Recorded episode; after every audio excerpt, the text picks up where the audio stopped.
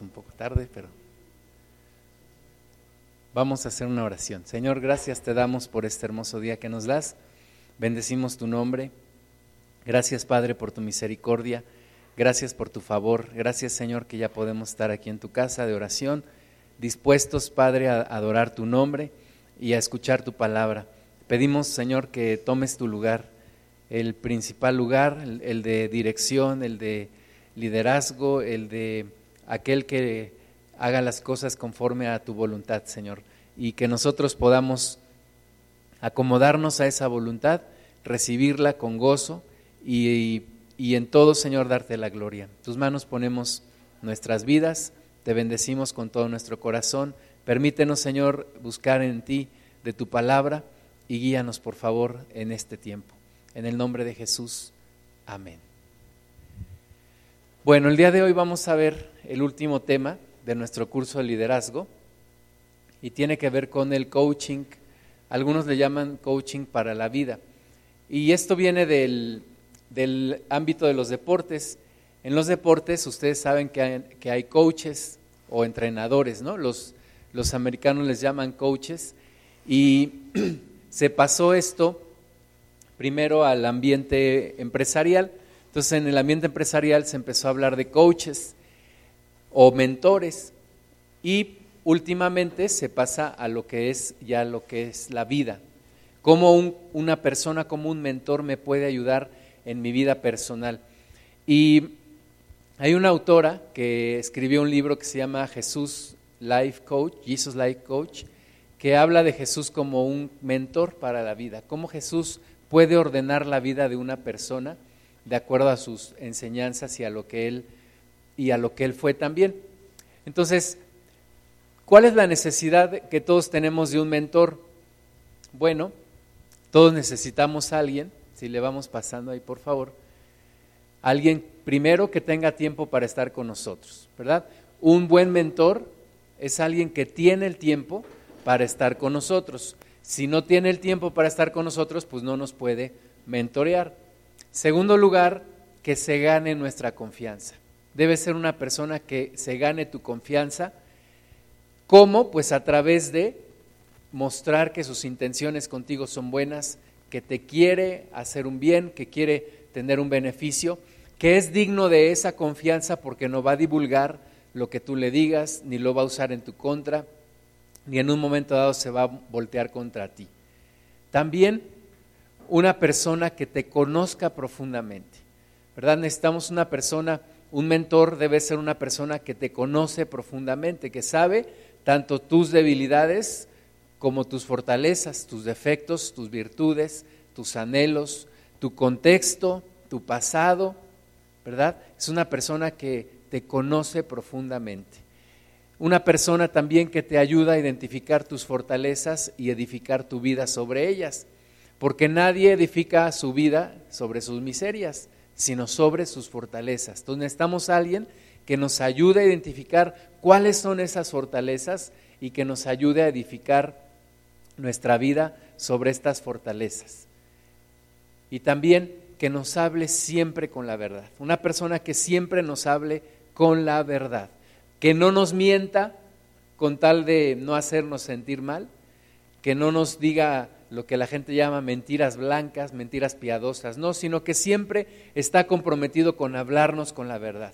Cuando cometemos un error, nos confronte, nos diga, pero también cuando hacemos las cosas bien, también pueda felicitarnos y darnos un, un abrazo, una motivación. Entonces, alguien que nos hable siempre con la verdad y que nos haga ganar, alguien que nos quiera ver ganar que quiera que nos vaya bien, ¿verdad? No una persona que cuando ganamos se siente mal y cuando perdemos le da gusto, no una persona que quiere que ganemos tú y yo.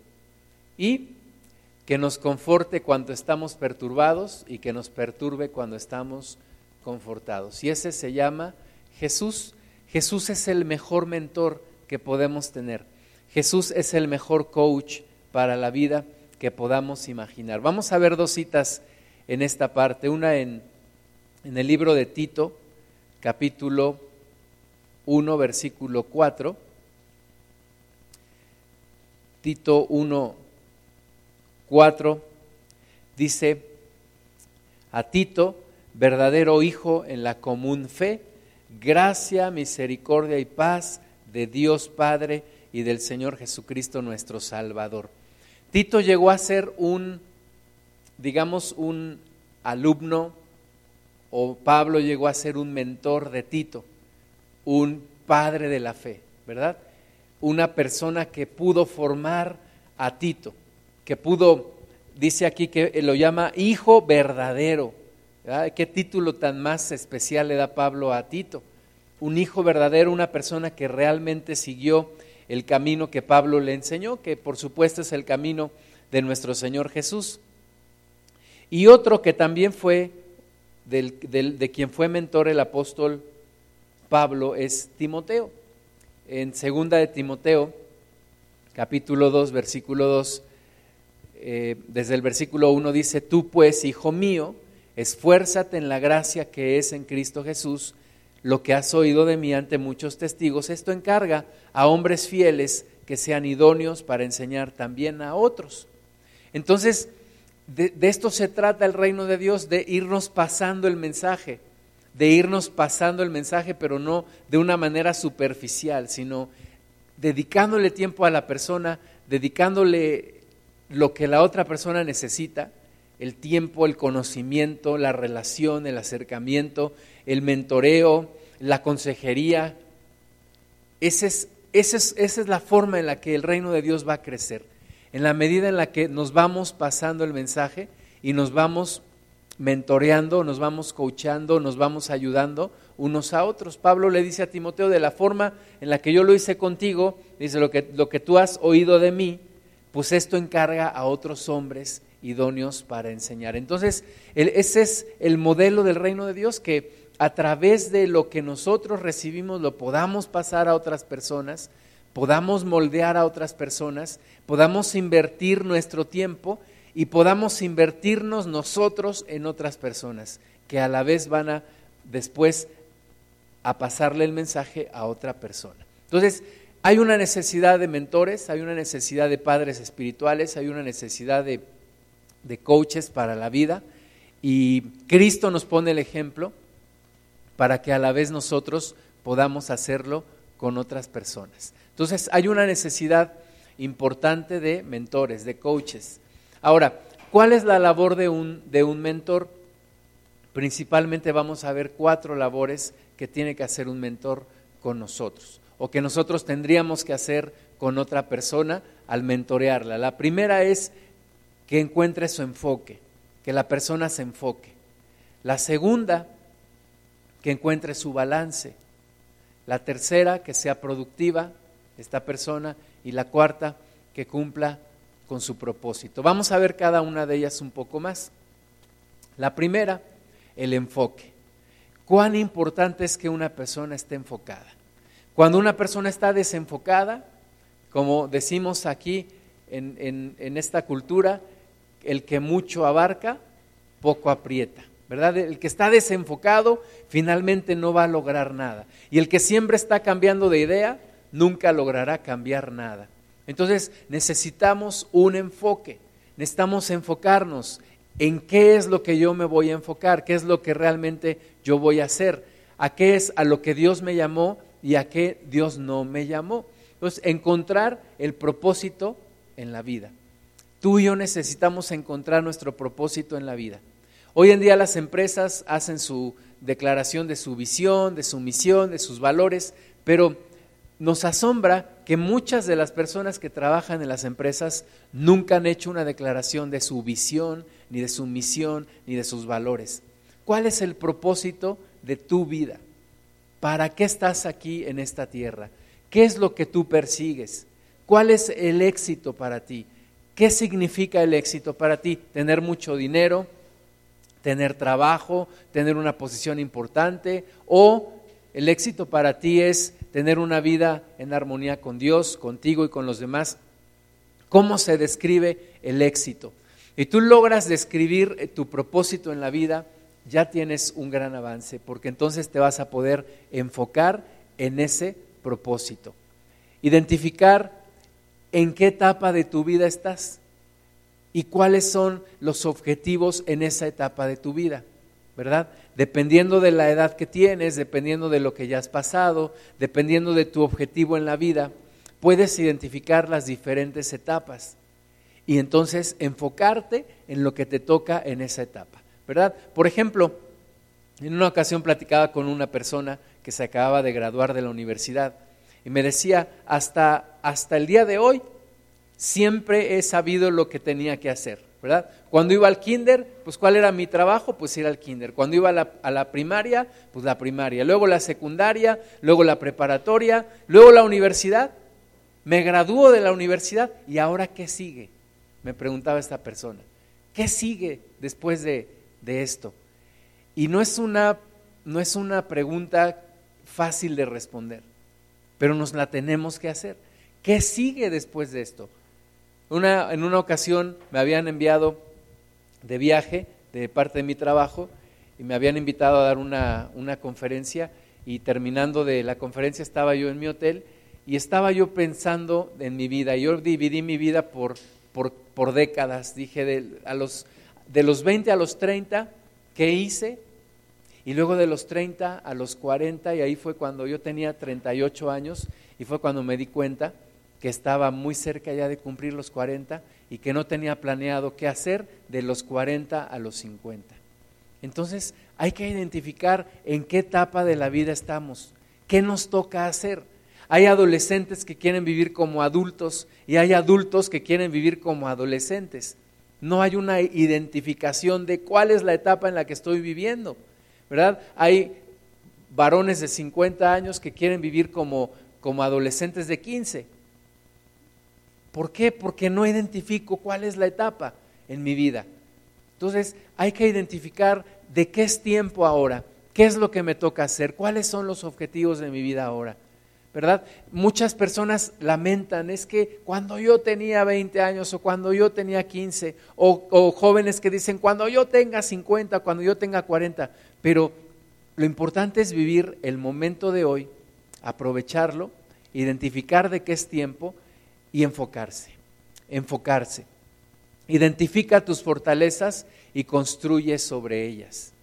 ¿Sí? Ninguna persona edifica sobre sus miserias. Tenemos que identificar nuestras fortalezas, para qué soy bueno, qué me apasiona, y entonces dirigirme hacia eso, dirigirme hacia eso que me apasiona. En algún momento de mi vida yo descubrí que tenía paciencia para explicar. Yo me acuerdo que iba en la, en la prepa y a muchos de mis compañeros les costaba trabajo las matemáticas y me buscaban para que les ayudara a pasar sus exámenes, para que les ayudara a estudiar. Y me acuerdo que tenía paciencia para explicarles. Me gusta ser maestro, entonces es algo que si yo identifico, yo lo tengo que perfeccionar, yo lo tengo que trabajar sobre eso y sobre esa línea irme. Algunas cosas no, no me gustan o no soy muy bueno para ellas, entonces esas mejor, con que no me causen un problema, no me quitan mucho tiempo. Pero me dirijo, me enfoco en aquellas que son fortalezas, en aquellos talentos o dones que Dios me ha dado. Y las debilidades las redirijo de tal manera que no me causen más un problema. Pero me enfoco más en construir sobre mis fortalezas. Vamos a ver Hechos capítulo 20, versículo 24. Hechos 20, 24. Dice ahí, pero ninguna cosa, de ninguna cosa hago caso, ni estimo preciosa mi vida para mí mismo, con tal que acabe mi carrera con gozo y el ministerio que recibí del Señor Jesús para dar testimonio del Evangelio, de la gracia de Dios. ¿Qué está diciendo el apóstol Pablo? Dice, para mí lo más importante es acabar mi carrera y el ministerio que recibí del Señor Jesús. ¿Y cuál era el ministerio que recibió el apóstol Pablo de parte del Señor Jesús? Él lo define como llevar el Evangelio a los gentiles. Esa era su misión, esa era su labor en la vida y en eso se enfocó en llevar el Evangelio a los gentiles, es decir, a los que no eran judíos. Entonces, así como Pablo se enfocó y encontró, y hoy en día sin problema nosotros podemos identificar cuál, fue la misión del apóstol Pablo, nosotros deberíamos de trabajar sobre nuestra propia misión. ¿Cuál es mi visión? ¿Cuál es mi misión? ¿En qué me debo de enfocar? Proverbios capítulo 29, versículo 18. Proverbios 29, 18.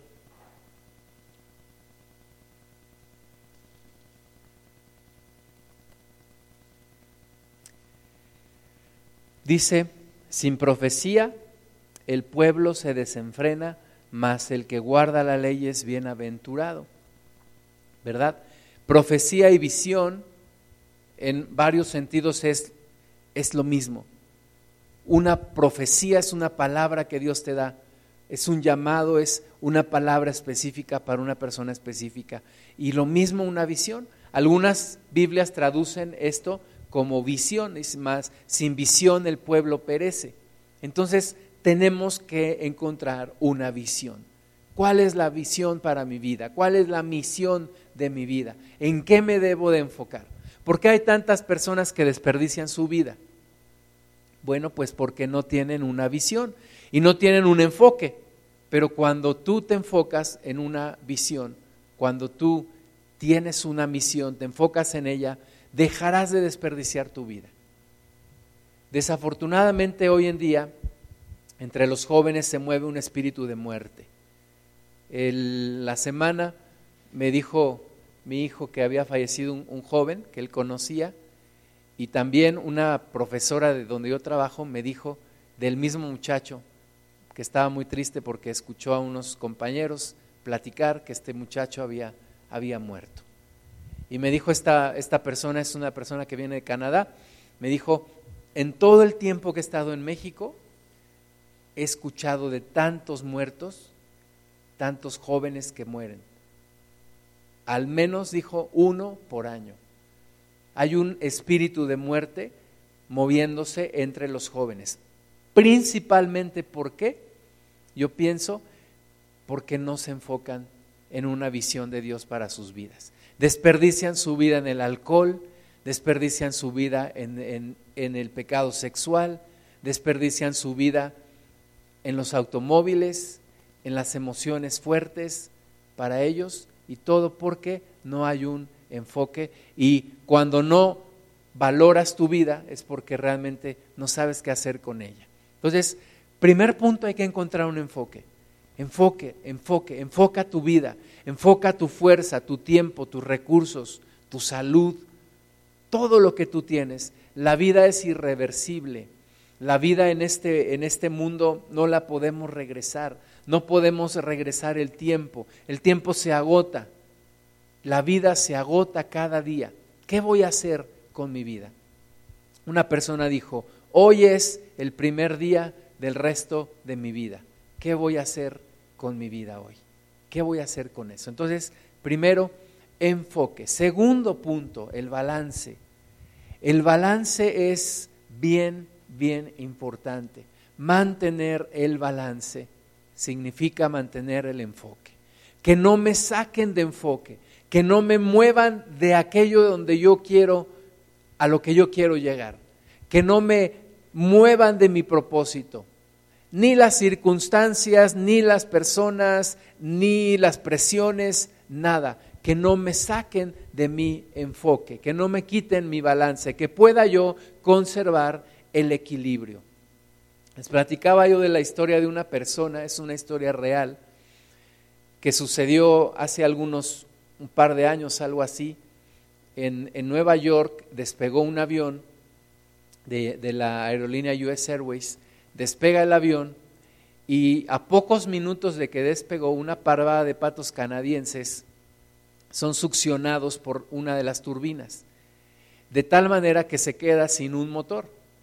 Y cuando el piloto se da cuenta de esto, piensa en regresar al aeropuerto, pero, pero él calcula y dice, es, es, es imposible regresar al aeropuerto y aterrizar.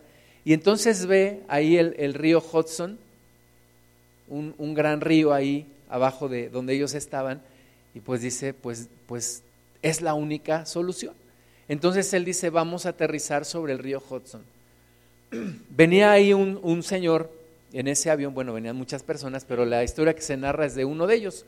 Y entonces cuando él da el aviso, dan el aviso en la cabina, vamos a tener que aterrizar de emergencia, tenemos una emergencia y vamos a aterrizar sobre el río. Y les dan, les dicen que se pongan sus chalecos eh, salvavidas. Y entonces este hombre que iba ahí sentado, lo primero que piensa es, me voy a morir. Él no pensó, vamos a aterrizar, no, él pensó, me voy a morir.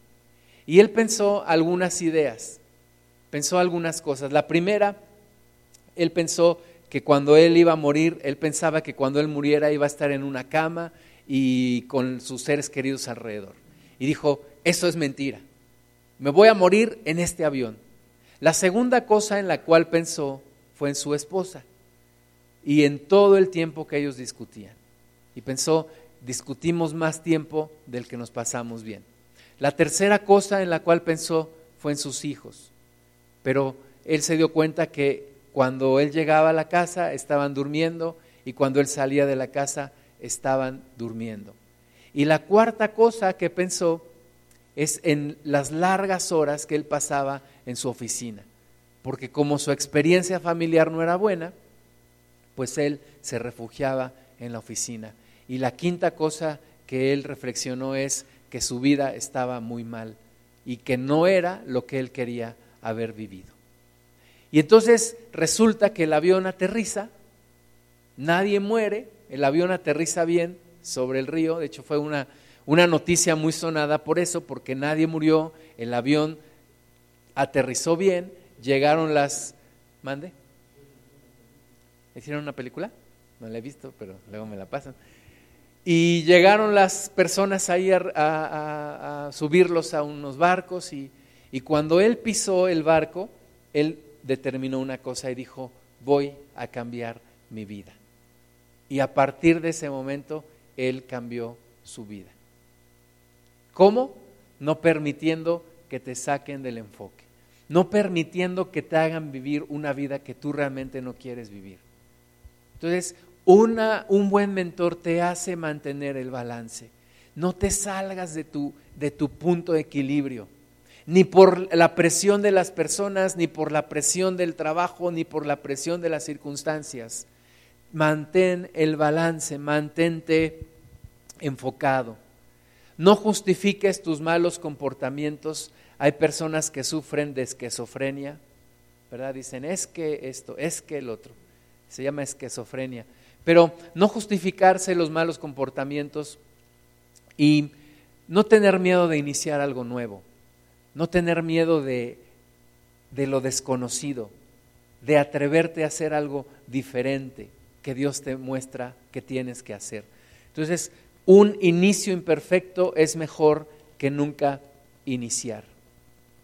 Eh, Jesucristo dijo en Juan capítulo 10, versículo 27, mis ovejas oyen mi voz y yo las conozco y me siguen.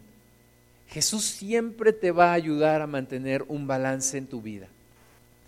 Hoy en día la gente vive vidas bien desbalanceadas bien enfocadas en el trabajo, bien enfocadas en el dinero, bien enfocadas en el vicio, y, son, son vidas completamente desbalanceadas en donde descuidamos lo más importante.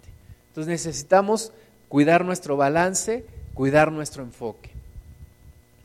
Eh, un buen mentor te ayudará a ser productivo. Todos necesitamos ser productivos en esta vida. ¿Verdad? Cuando cuando Dios creó todo, Dios dice la Biblia que Él vio que todo lo que había creado era bueno. ¿sí? Y una, una vaca, por ejemplo, da leche y produce más de lo que un becerro se puede tomar. La vaca produce más allá. Los árboles producen el fruto, no para ellos mismos, sino para nosotros. Así que Dios, dentro de, la creación que Él hizo, nos muestra que tenemos que ser productivos. Nosotros tenemos que ser productivos. la gente está muy preocupada porque hoy en día la generación que está creciendo ahorita, la generación, eh, algunos le llaman los millennials, otros ya le llaman, empiezan a hablar de generación Z. Bueno, la generación que está ahorita es una generación que tarda mucho tiempo en salir de casa de sus papás. Cuando, cuando yo era más joven, todavía soy joven, pero cuando era más joven, cuando tenía 20 años, yo me acuerdo que los jóvenes nos casábamos alrededor de los 25. Y hoy en día la gente se está casando alrededor de los 35 y algunos ya no se casan. Y hay una preocupación porque dicen, ¿qué va a pasar cuando a esta generación se le mueran sus papás? Dicen, aunque hoy en día es una generación muy optimista, ¿verdad? Porque algunos de ellos viven con papá y mamá y son ninis, ni trabajan ni estudian. ¿Qué va a pasar cuando papá y mamá mueran con esta generación? Y hay una preocupación porque piensan que va a haber una gran depresión en esta, en esta, en esta generación. Y desafortunadamente hemos perdido el sentido de productividad. Toda persona tiene que ser productiva. Tiene que aprender a valerse por sí misma. Tiene que aprender a tomar decisiones. Tiene que aprender a pensar en la razón de las situaciones. ¿Por qué hago esto? ¿Por qué hago el otro? ¿Cuál es la consecuencia de lo que yo hago? Que es otra de las cosas que hemos cometido el error. A nuestros hijos les hemos quitado las consecuencias de sus errores, ¿verdad? Y choca el muchacho, ah, no te preocupes, te compro otro carro. Y sale mal en la escuela, no te preocupes, te inscribo en otra escuela. Y te reprueba la maestra, no te preocupes, me voy a ir a pelear con la maestra. Y les queremos resolver toda su vida. Pero necesitamos más bien un buen mentor enseña que hay consecuencias de tus decisiones, que pienses en la razón de las cosas y que pienses en las consecuencias de tus decisiones y que aprendas a recibir retroalimentación continuamente. ¿Cómo estoy haciéndolo? ¿Verdad? Cuando yo me acuerdo cuando yo tomaba clases de natación, yo me, me, daba gusto cuando me corregía la persona, me corregía la técnica mi, mi profesora o mi profesor. Me decía, ahora vamos a trabajar este estilo ahora vamos a trabajar la abrazada, ahora vamos a trabajar la patada. Y me corregía, no poniendo énfasis en cómo no se debe de hacer, sino poniendo énfasis en cómo sí se debe de hacer. Tenemos que dar retroalimentación. La retroalimentación que muchas veces nos dieron a nosotros fue, eres un tonto, eres un inútil, bueno, para nada. Pero la retroalimentación que tenemos que dar es cómo sí se debe de hacer. Enfócate en esto. Había una persona que le costaba mucho trabajo hablar en las juntas. Y su mentor le dijo, vamos a intentar una cosa, ¿por qué no empiezas a hacer preguntas? Participaciones cortas. Y entonces son consejos prácticos. Y luego retroalimentar, ¿cómo lo estoy haciendo? ¿Qué puedo hacer mejor? Y vas retroalimentando a la persona. La retroalimentación tiene que ser continua, continua. No, no en, ciertos periodos nada más. Tiene que haber una retroalimentación continua. ¿Cuándo? Cuando vamos caminando, cuando vamos en el taxi, cuando vamos en el carro, cuando estamos comiendo.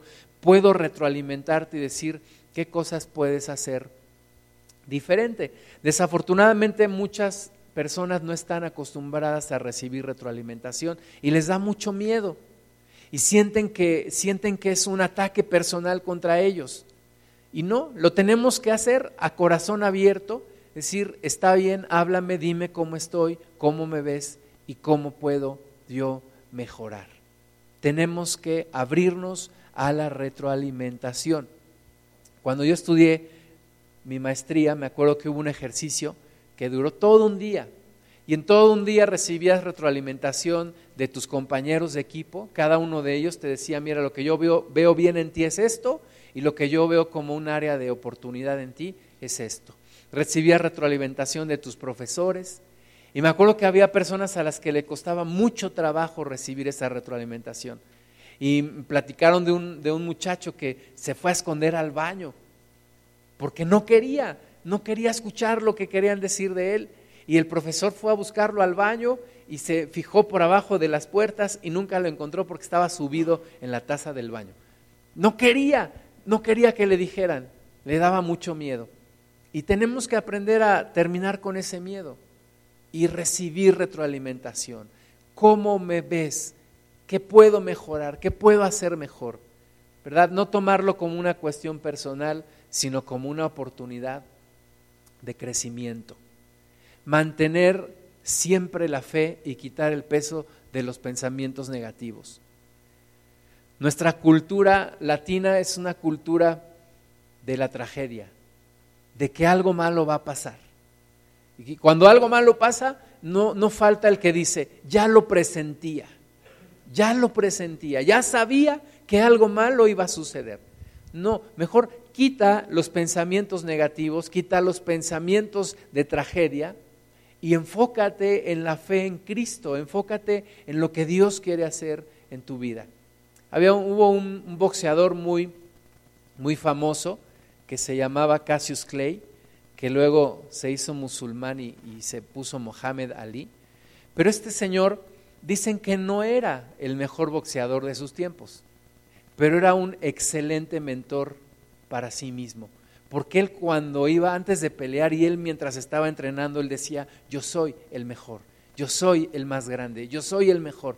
Y entonces él se mentalizaba de tal forma que iba a pelear con esa idea. No se trata en, nosotros de estar mentalizándonos y decir yo soy el mejor, yo soy el más grande, porque Cristo es el más grande, pero sí de enfocarnos en la fe. Es decir, Dios está conmigo. No sé cómo resolverlo ahora, pero Dios me dará la forma de resolverlo. No sé exactamente cómo voy a salir adelante, pero una cosa sé, Dios me va a sacar adelante. Si nosotros no lo creemos, no lo veremos. Si nosotros no lo creemos en nuestro corazón y en nuestra mente, no lo vamos a ver hecho una realidad. Entonces tenemos nosotros que creerlo. Y parte del mentor debe de ser el convencer a la otra persona que sí lo puede lograr, que sí lo puede hacer, que sí puede salir adelante, que sí puede vencer ese obstáculo. Juan 15, Juan 15, 8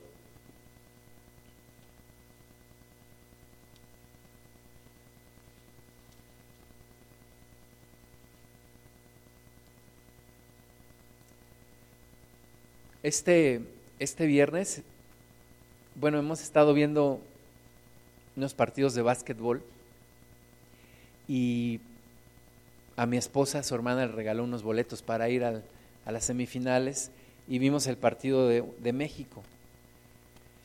Y una de las cosas que cuando yo estaba ahí estaba pensando es el espíritu de derrota que, que existe en este país. Y y somos, como dicen, el país del ya merito. Ya merito, pero no. Ya iba, pero no lo logré. Y una de las cosas que más tenemos que reprender es eso, espíritu de derrota.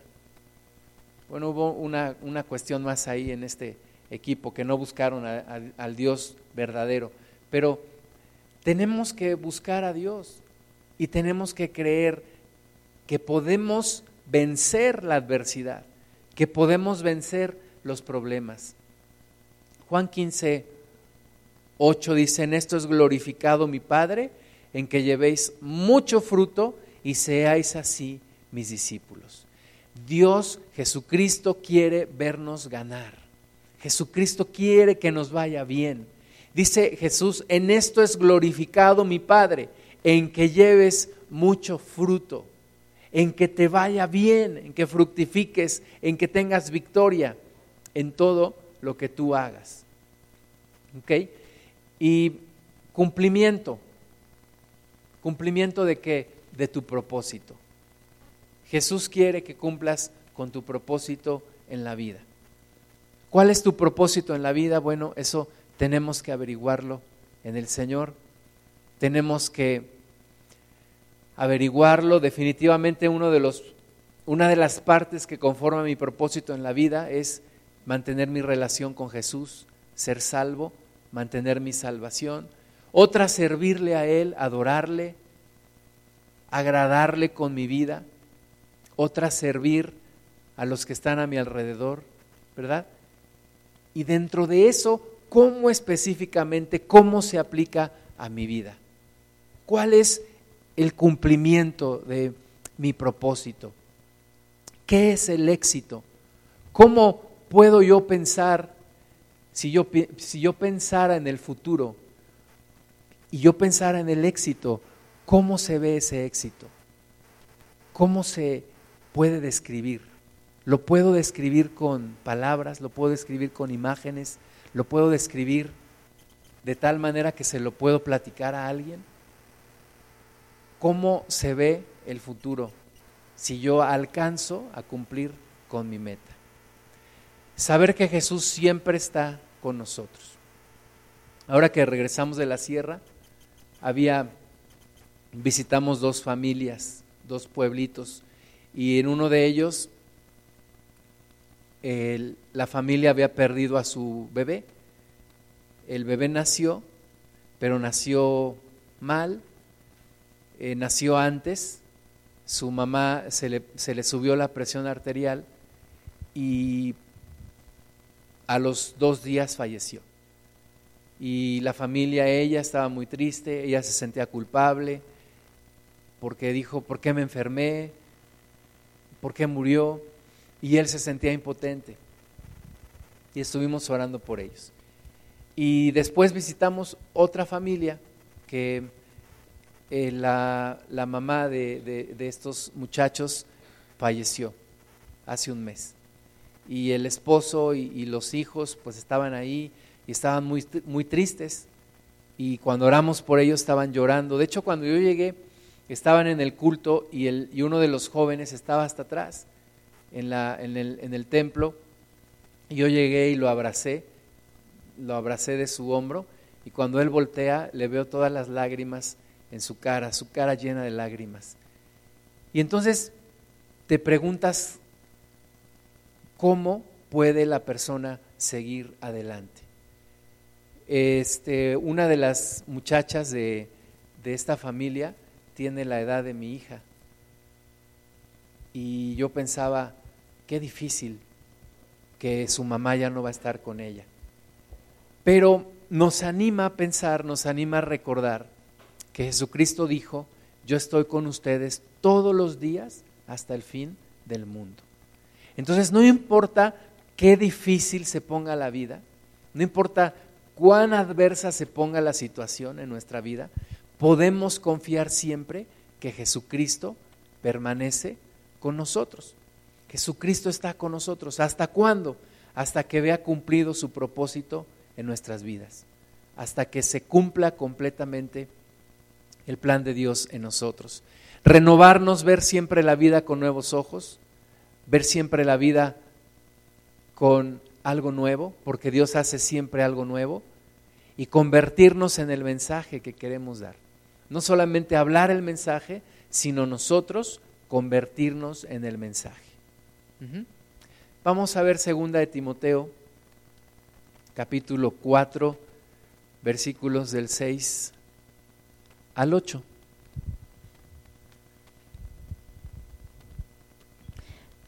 Porque yo ya estoy para ser sacrificado, y el tiempo de mi partida está cercano. He peleado la buena batalla, he acabado la guerra, he guardado la fe.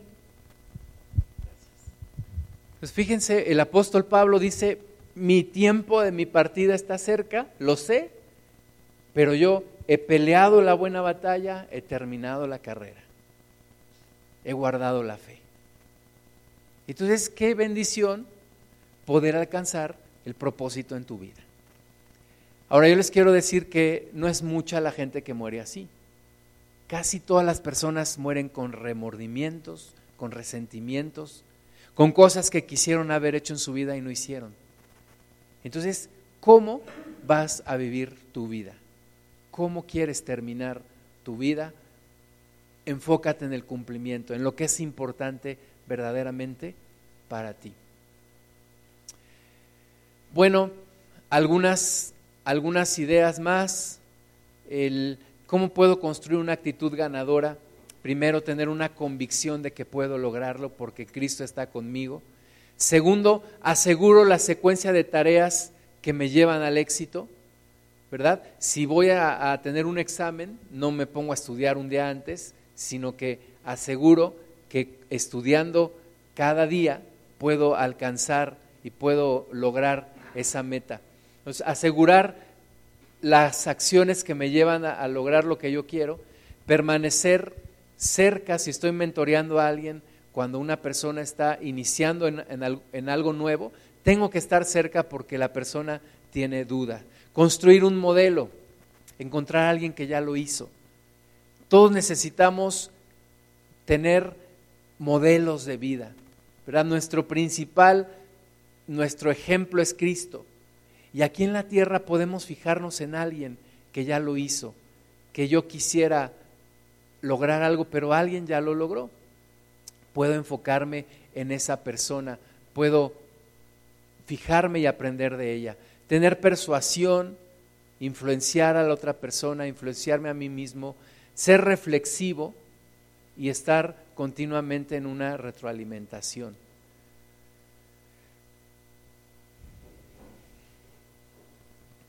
Algunas ideas ya para terminar.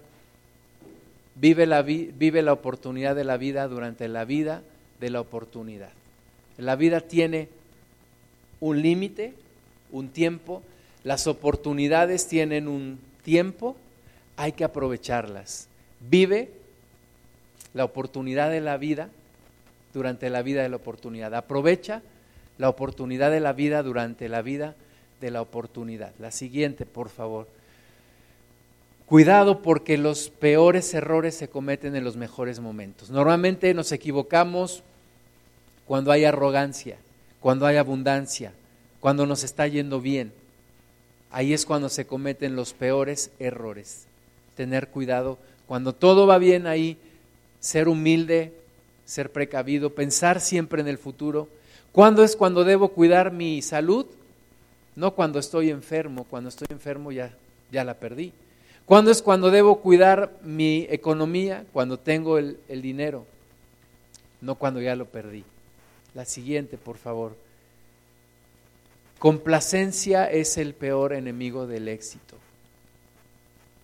Y pensar que ya llegué pensar que ya lo hice, pensar que ya soy, me impide lograr el éxito del futuro. Lo, lo, bueno es enemigo de lo excelente. Tengo que ir siempre por más, siempre por más y vencer la arrogancia, vencer la autocomplacencia. La siguiente, por favor. Decía hace rato, hoy es el primer día del resto de mi vida. Este señor que está ahí se llamaba Randy Pausch y era profesor de una universidad en Estados Unidos, la Universidad Carnegie Mellon, una universidad muy importante. Y un día se le acercaron le dijeron, ¿por qué no das una conferencia, pero como si fuera tu última conferencia? La última conferencia que tú fueras a dar en tu vida, dala en tal fecha. Y él accedió Resulta que en ese tiempo le están haciendo unos estudios, porque estaba en un tratamiento contra el cáncer, y le descubren múltiples, múltiples tumores en su, en su hígado. Y le dicen, te quedan pocos meses de vida. Y entonces, efectivamente, su última conferencia llegó a ser una de sus últimas conferencias. Y él pensaba en esos niños que están ahí, que, era, que son sus hijos. Y él decía, ¿cómo le voy a hacer para decirles cuando ellos crezcan lo que yo les quiero decir. Y entonces su última conferencia la dedica para sus hijos y en esa conferencia él habla de todo lo que él quisiera enseñarle a sus hijos. Y, sobre esa conferencia se escribió un libro, se grabó, hay un, hay un video y bueno, habla de lo que él quería enseñarles. Entonces, la reflexión es, nuestra vida se agota cada día. ¿Cómo la queremos vivir? ¿En qué nos estamos enfocando? ¿Qué estamos haciendo de ella? La siguiente, por favor. Disfruta donde estás mientras caminas a donde vas, ¿no? No enfocarme en lo que me falta, porque lo que me falta me hace infeliz. Mejor darle gracias a Dios por lo que ya me dio. darle gracias a Dios por lo que ya tengo, sin renunciar a lo que está por delante, pero no necesito llegar al lugar para ser feliz. Entonces, no, cuando yo me retire voy a ser feliz. Cuando yo tenga ese trabajo voy a ser feliz. Cuando yo me gradúe voy a ser feliz. Cuando tenga novia voy a ser feliz. Y vivimos así siempre posponiéndolo. ¿Y por qué no aprendemos a estar contentos hoy y a darle gracias a Dios por lo que hoy tenemos? La siguiente, por favor. No existe la suerte. Algunos cristianos, ojalateros, dicen ojalá. Ojalá pase esto, ojalá pase lo otro. O te despides de alguien y le dices suerte. No, la suerte no existe. Albert Einstein decía, la suerte no existe, Dios no juega los dados. ¿Verdad? Dios es el que bendice y mi actitud es la que permite o le impide a Dios bendecirme. Entonces, la preparación y la oportunidad cuando se encuentran es cuando hay bendición. Prepárate, prepárate, prepárate para, para lo que quieres lograr. Viene dentro de dos semanas viene un, hombre de California, un pastor, se llama Nick Boyachik, y este, este, este hombre no tiene brazos ni piernas. Y dice que un, un día se dio cuenta que Dios lo quería, lo quería aprovechar, quería aprovechar su vida para algo. Y entonces él dijo, si yo puedo dar una conferencia, si yo puedo dar una conferencia y de ahí dar mi testimonio, Dios me va Dios se va a glorificar a través de mi vida. Y entonces dijo, bueno, pero ¿a quién le doy la conferencia? Y entonces se puso a hablar por teléfono a las secundarias, a las preparatorias, ofreciendo que él podía dar su testimonio sin cobrar nada. Pero nadie le quería hacer caso. Hasta que una de las escuelas dijo, está bien, te aceptamos, ven tal día a dar la conferencia. Y ahora dijo él, ¿y ahora cómo le hago para llegar hasta allá?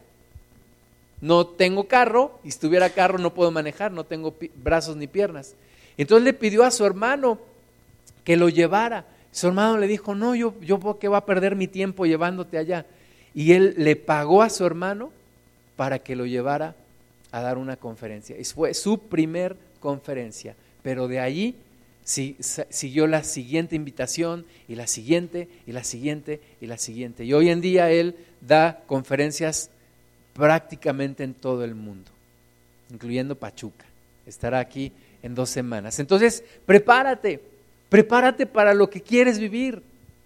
Eh, nosotros en México y Latinoamérica muchas veces decimos, no, pues, este, si me saco la lotería o me late que, que sí lo puedo hacer o, o ay, si se da, qué bueno, no, hay que prepararse, hay que buscar las cosas, hay que ir por ellas. La siguiente, por favor. Y bueno, terminando con, con este tema, Jesucristo es el mejor mentor, el mejor. Lo tienes al alcance de tu mano. Solamente tienes que invitarlo y Él puede hacer de tu vida algo verdaderamente especial. Decía un predicador, no existen los grandes hombres de Dios. No existen. Solamente existimos personas fracasadas, personas que por nosotros mismos no alcanzamos más que la miseria. Lo que existe es un gran Dios, un gran creador, un gran formador de personas que rescata del hoyo nuestras vidas y que nos transforma en personas victoriosas. Esa es la clave. Déjate moldear por Jesús, déjate enseñar por Jesús, obedece al Señor, obedece al Maestro. Eh, un excelente carpintero, Jesús, pero un excelente transformador de nuestras vidas. ¿Cuándo? Cuando tú y yo se lo permitimos. Cuando nosotros le dejamos que haga su obra en nuestras vidas. Él lo puede lograr. Solamente hay que dejarlo. Jeremías 18, versículos del 1 al 6. ¿Lo tiene? ¿Quién lo tiene?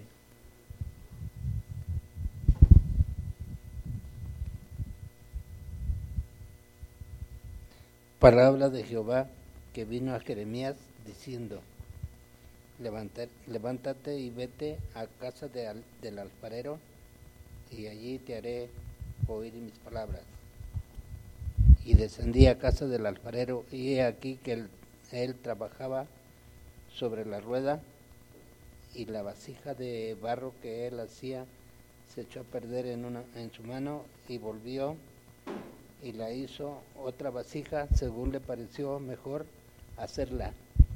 Entonces vino a mí, a mí palabra de Jehová diciendo, no podré yo hacer de vosotros como ese alfarero o, o casa de Israel. Dice Jehová, he aquí que como el barro en la mano del, del alfarero, así sois vosotros en mi camino, en mi mano, oh casa de Israel. En un instante hablaré con, contra pueblos y contra reinos para arrancar y derribar y destruir. Pero si esos pueblos se convirtieren de su maldad contra la cual hablé, yo me arrepentiré del mal que había pensado hacerles. Entonces tenemos a nuestro alcance al mejor, al mejor mentor, al mejor maestro, al mejor coach, a nuestro Señor Jesucristo, como barro en manos del alfarero. Así que sean nuestras vidas para nuestro Señor. Vamos a ponernos de pie, vamos a hacer una oración. Padre, te damos la gloria, te damos gracias, Señor, porque tú estás interesado en nuestras vidas. Te agradecemos, Señor Jesús, el que tú estés interesado en nosotros, el que tú estés buscándonos a nosotros, Señor, y el que tú quieras hacer una obra especial con cada uno de nosotros. Gracias te damos, Señor. Entrégale tu vida a Cristo. Dile, Señor, haz conmigo lo que tú quieres hacer. Haz conmigo, Señor, lo que tú deseas. Transfórmame de tal manera, Señor, que, que llegue a la meta, que cumpla el propósito de mi propia vida. Señor, gracias te damos porque tú haces de personas ordinarias algo extraordinario, porque tú logras milagros, maravillas, Señor, en nuestras vidas. Que nuestro carácter se amolde a ti, que no resistamos a tu voluntad, sino que nos entreguemos completamente a ti, Señor. En el nombre de Jesús. Amén. Amén.